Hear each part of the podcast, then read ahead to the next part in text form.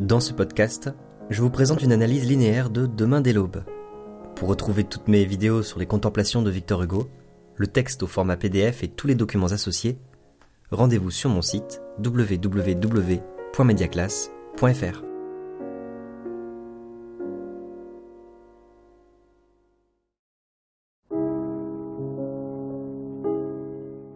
Le 4 septembre 1843, Léopoldine Hugo, la fille de Victor Hugo, se noie dans la Seine avec son mari Charles Vacry. Alors qu'ils naviguent dans l'estuaire, l'embarcation se retourne, le courant les emporte au fond du fleuve. Ils venaient de se marier, elle avait 19 ans et lui 26.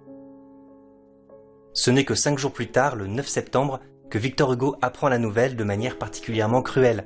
De retour d'Espagne à travers les Pyrénées avec Juliette Drouet, son amante, disons, officielle, on le croit à La Rochelle. Personne n'a encore pu le contacter. Il ouvre un journal, Le Siècle, à la terrasse d'un café, et là, un article raconte le drame en détail. On supposa d'abord que M. Charles Vacry, nageur très exercé, avait pu, en cherchant à sauver sa femme et ses parents, être entraîné plus loin. Mais rien apparaissant à la surface de l'eau, on dragua les environs du lieu du sinistre. Le filet ramena le corps inanimé de l'infortunée jeune femme. Je lève les yeux sur lui, jamais tant que je vivrai je n'oublierai l'expression de désespoir sans nom de sa noble figure. Ses pauvres lèvres étaient blanches, ses beaux yeux regardaient sans voir. Sa main était serrée contre son cœur comme pour l'empêcher de sortir de sa poitrine. Et en effet, Victor Hugo sera bouleversé à jamais par cet événement. Tous les ans, à la date anniversaire, il se rend à Villequier, sur la tombe de sa fille, pour y déposer des fleurs, pour lui parler. C'est pour lui un véritable pèlerinage.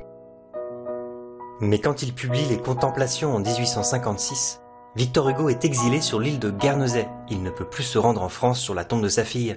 Ce poème prend alors une résonance encore plus cruelle. Ce qui ajoute encore à la douleur du poète, Léopoldine était l'enfant qui avait permis au couple Hugo de surmonter la mort d'un nouveau-né de trois mois nommé Léopold. Demain dès l'aube, en fait ce poème n'a pas de titre. Victor Hugo l'écrit d'une traite presque sans aucune rature. Il est daté du 4 octobre 1847, mais lors de la publication des Contemplations, il lui attribue la date du 3 septembre, la veille de son pèlerinage annuel. Les Contemplations sont divisées en deux parties. Autrefois, c'est-à-dire avant le drame, et aujourd'hui à partir du quatrième livre, Paoka Meae. Quelques vers pour ma fille. C'est là, en quatorzième position, que se trouve ce poème si simple en apparence. On peut d'abord croire qu'il s'agit d'un poème d'amour, mais les deux derniers vers révèlent brusquement toute la tragédie et nous invitent à le relire pour percevoir toute la douleur contient. Comment Victor Hugo met-il en scène ce voyage qu'il entreprend pour partager avec pudeur cette émotion cruelle de stupeur tragique qu'il habite depuis la mort de sa fille? Tout d'abord, Victor Hugo raconte l'impatience du voyage sous l'apparence d'un poème d'amour. Mais le dépouillement des mots, l'absence étrangement insistante de l'être aimé les allusions discrètes à la mort et à l'au-delà, tout ça fait basculer le lyrisme dans la tragédie. La chute finale du poème nous invite alors à une relecture particulièrement cruelle de ces mêmes vers.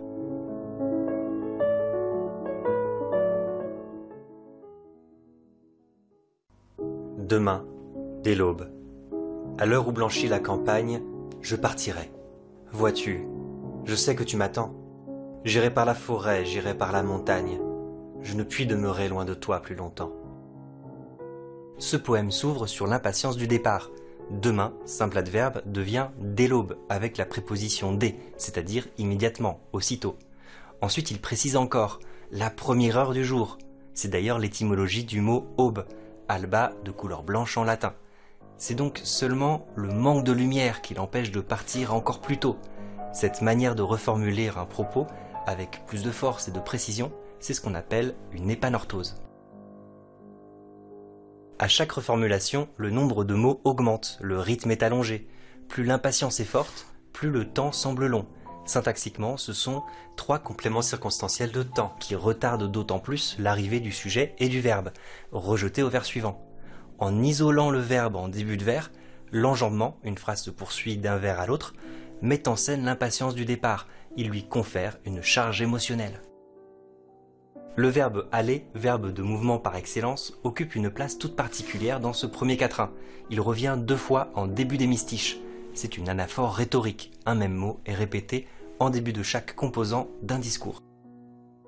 En plus ici, le futur simple insiste sur une action certaine dans l'avenir. C'est frappant parce que le poète s'interdit d'utiliser le futur immédiat, qui serait pourtant naturel, je vais partir. Mais on entend tout de même irait dans partirait, qui démultiplie le verbe aller comme un écho. Cette impatience du départ est au cœur de toutes les préoccupations du poète. Bien sûr, c'est l'absence d'un être aimé, dont la présence est sans cesse évoquée, qui provoque cette douleur. La première personne est toujours en relation avec une deuxième personne. Je partirai, je sais, encadre, vois-tu. On entend la voix du poète qui adresse son poème. C'est d'ailleurs ici à la fois une apostrophe et une marque d'oralité. Pour ce type d'énoncé, les linguistes parlent de fonction fatigue. Il ne sert qu'à garder le contact avec l'interlocuteur. Loin de toi, la deuxième personne est au cœur de ce manque. Tous ces effets nous laissent croire bien sûr que c'est le début d'un poème d'amour. Il tarde au poète de se rendre au pied de la femme aimée. Il obéirait ainsi au modèle de l'amour courtois, ou fin amour, qui date du Moyen Âge, mais que les romantiques ont remis à la mode. Selon ce modèle, à la douleur de la séparation succéderait la joie partagée des retrouvailles.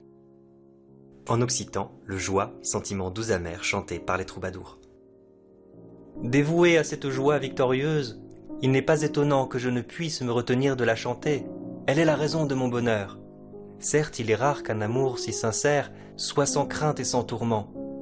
Craignant de n'en être pas digne, le courage me manque d'en parler.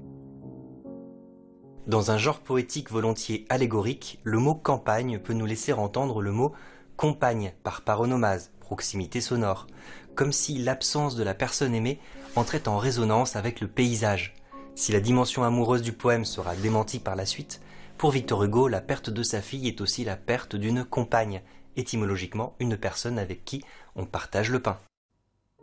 La forêt, c'est le lieu privilégié de l'aventure au Moyen Âge, la première étape d'un voyage initiatique, un endroit d'où peuvent même surgir des phénomènes surnaturels. On voit donc bien se mettre en place le schéma actentiel traditionnel de la quête amoureuse et chevaleresque si cher aux romantiques. Pour ne donner qu'un exemple, on peut penser à Lancelot qui part délivrer Guenièvre, enlevé par Méléagan, roi du pays sans retour. Je ne puis demeurer loin de toi plus longtemps. Une simple négation parvient à mettre en scène la figure du héros romantique, animé par la force de l'amour. On peut penser aux grandes tirades de Hernani, où Doniasol promet à son amant Je vous suivrai, répété deux fois, au futur, malgré les risques de proscription et de mort. Victor Hugo nous laisse entendre ces clichés romantiques, mais de façon très sobre. C'est aussi un poème particulièrement musical, avec des allitérations et des assonances, retour de sons consonnes et voyelles, qui créent des effets d'écho tout au long du quatrain. Demain dès l'aube, blanchi, campagne, tu m'attends, l'heure demeure, irait, forêt, etc. Le poète chante sa douleur de manière musicale à la première personne. C'est la définition même du lyrisme.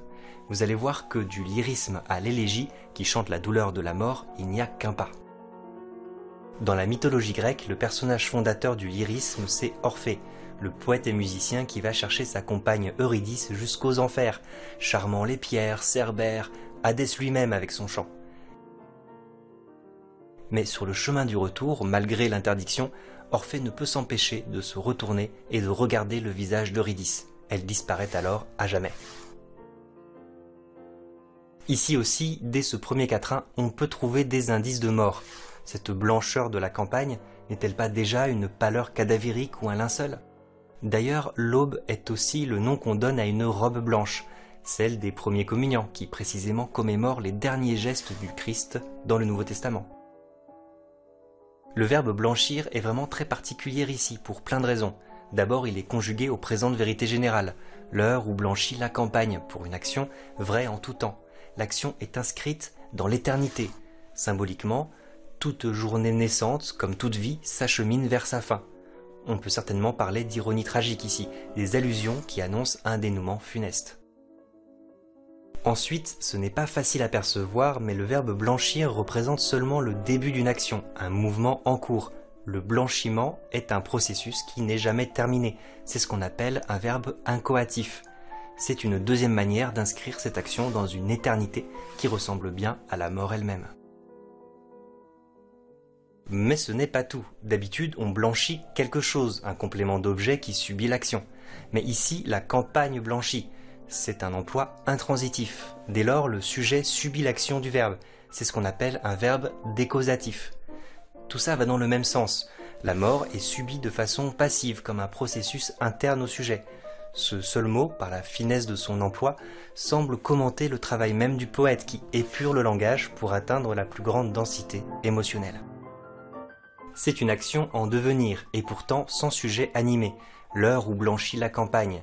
Aucune personnification de la mort n'est possible. Son évocation se trouve à un niveau subliminal uniquement. C'est une poésie très humble. La campagne elle-même n'est pas une allégorie, seulement un paysage qui évoque amèrement par la couleur la mort de l'absente. La campagne, paysage plat. La forêt évoque déjà des cimes. La montagne s'élève encore plus. La succession des paysages illustre bien un mouvement ascensionnel. Monter au ciel, c'est un euphémisme, une expression atténuée pour parler de la mort. Le verbe partir est d'ailleurs aussi souvent un détour pour évoquer la mort. Ce qui est frappant ici, c'est que ce verbe a pour sujet le poète lui-même, qui semble alors déjà aspirer à la mort.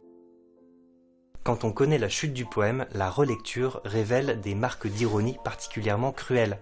Le mouvement irrépressible de la première personne est en fait un mouvement vers la mort et par contraste, l'immobilité de la destinataire, je sais que tu m'attends, reporte ces retrouvailles qui ne pourront se faire que dans l'au-delà. Je marcherai les yeux fixés sur mes pensées, sans rien voir au dehors, sans entendre aucun bruit, seul, inconnu, le dos courbé, les mains croisées, triste. Et le jour pour moi sera comme la nuit ce quatrain vient décevoir toutes nos attentes. D'abord, pas de voyage, pas de péripéties. Une seule phrase longue avec un rythme régulier qui s'allonge sans cesse. Je marcherai les yeux fixés sur mes pensées. 4, 4, 4. Puis, sans rien voir au dehors, sans entendre aucun bruit. 6 et 6, deux hémistiches qui forment un parallélisme parfaitement symétrique.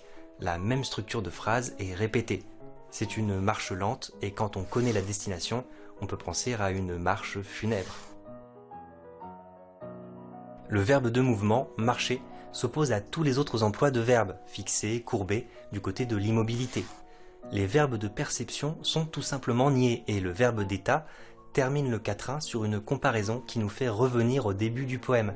Ce retour de la nuit qui précède l'aube, c'est symboliquement une marche en arrière. Pas d'action, pas de description non plus. Le paysage est doublement nié.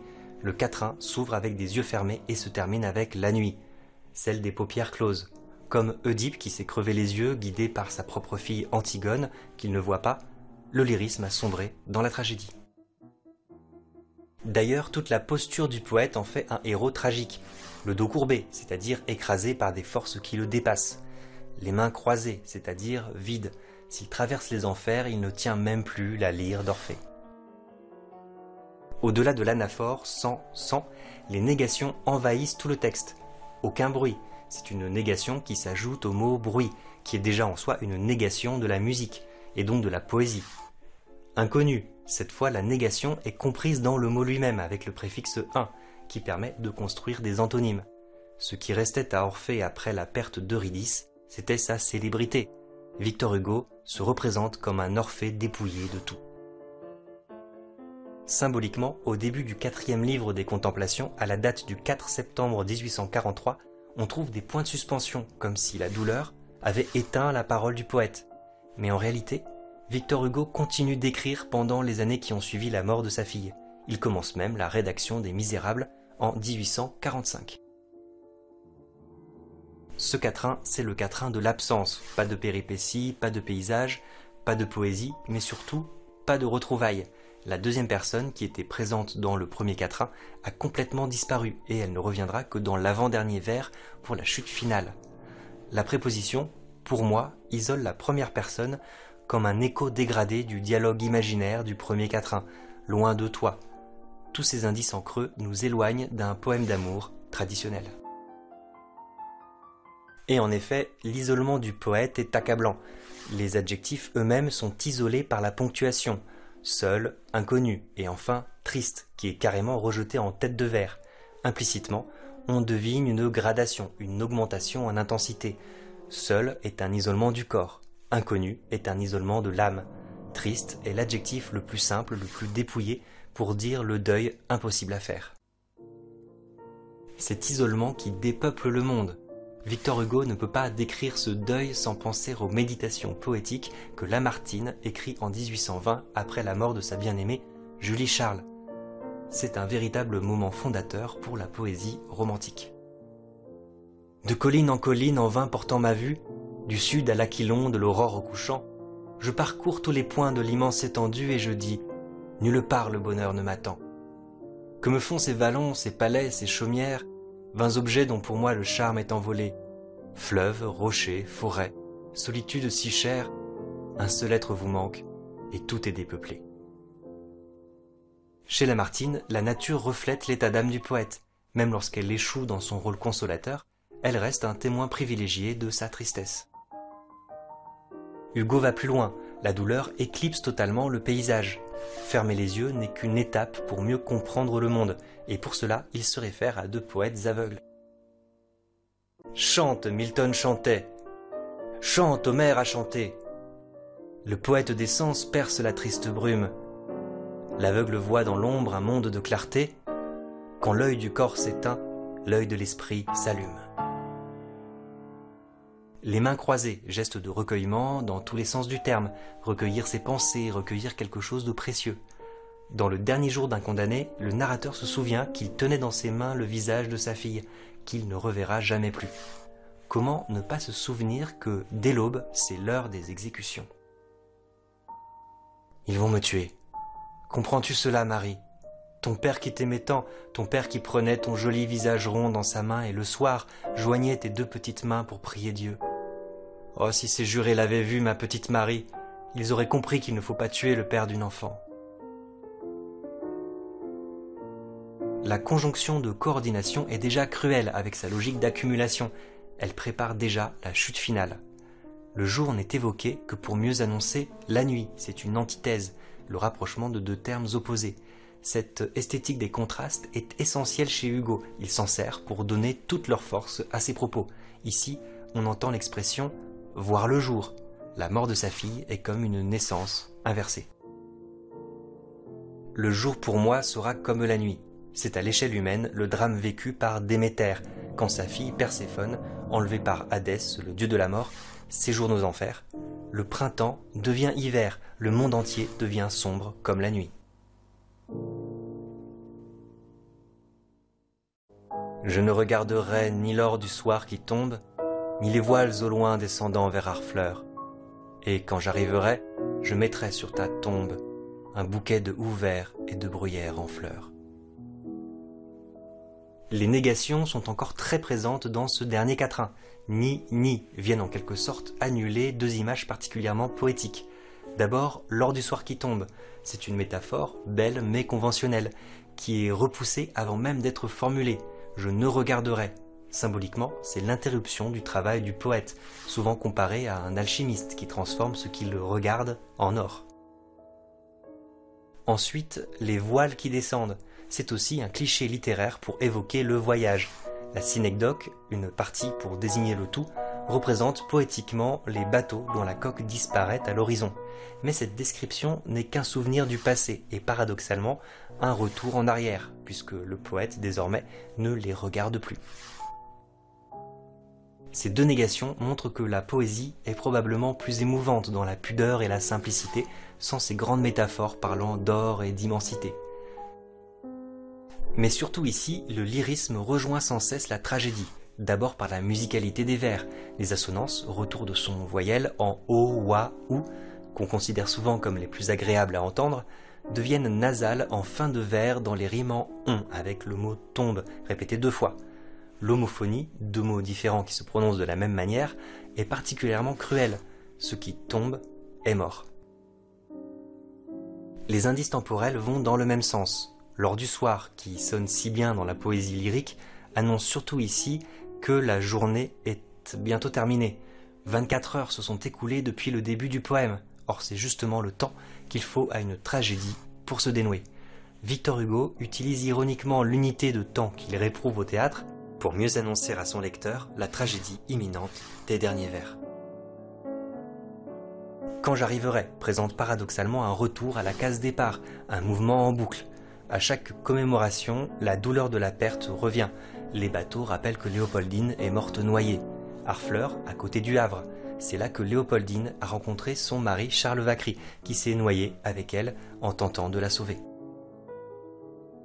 Les voiles, au pluriel, peuvent d'ailleurs désigner un vêtement blanc, comme l'aube du premier vers, un vêtement de deuil qui tombe sur la mer avec ce mouvement descendant irrépressible. Quel est l'itinéraire suivi par le poète? D'abord la campagne, puis la forêt, la montagne, et enfin un port. C'est le cheminement d'un fleuve qui suit sa pente naturelle et se noie dans la mer.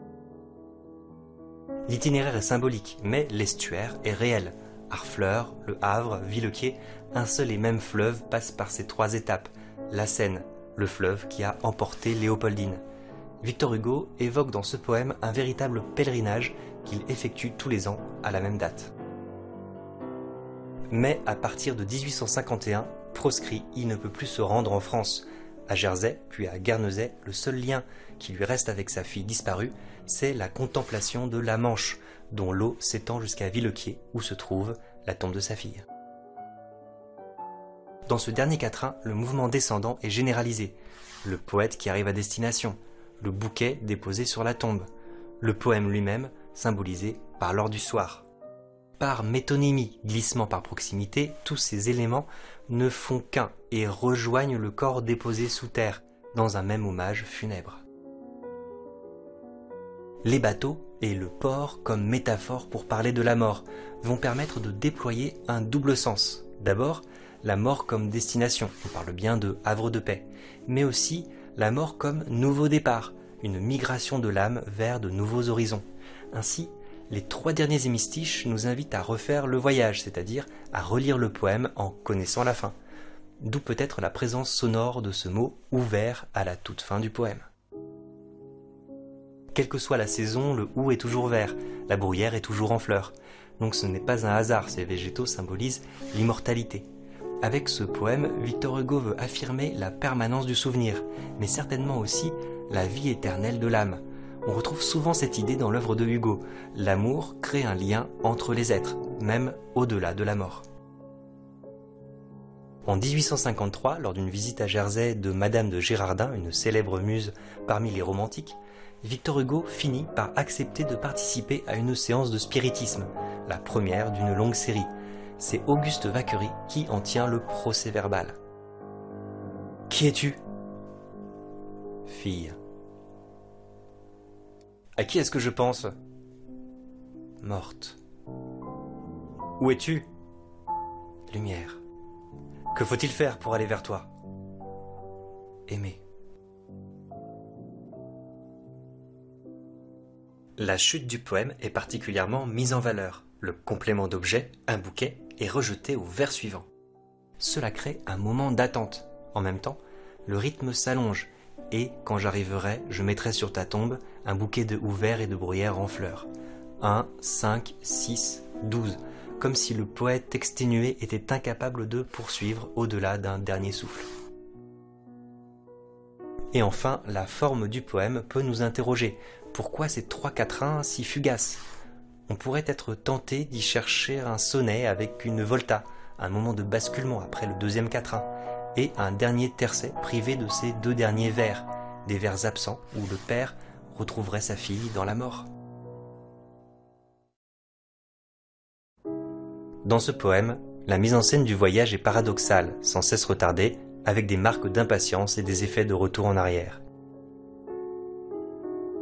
Alors qu'on croit entrer dans un poème amoureux avec des références à l'amour courtois, renouvelé par la sensibilité romantique, ces codes sont bousculés par une écriture inquiétante, délibérément dépouillée. Alors que son voyage rapproche le poète de la personne aimée, étrangement, le sentiment d'isolement prend le dessus et la présence de la mort devient perceptible.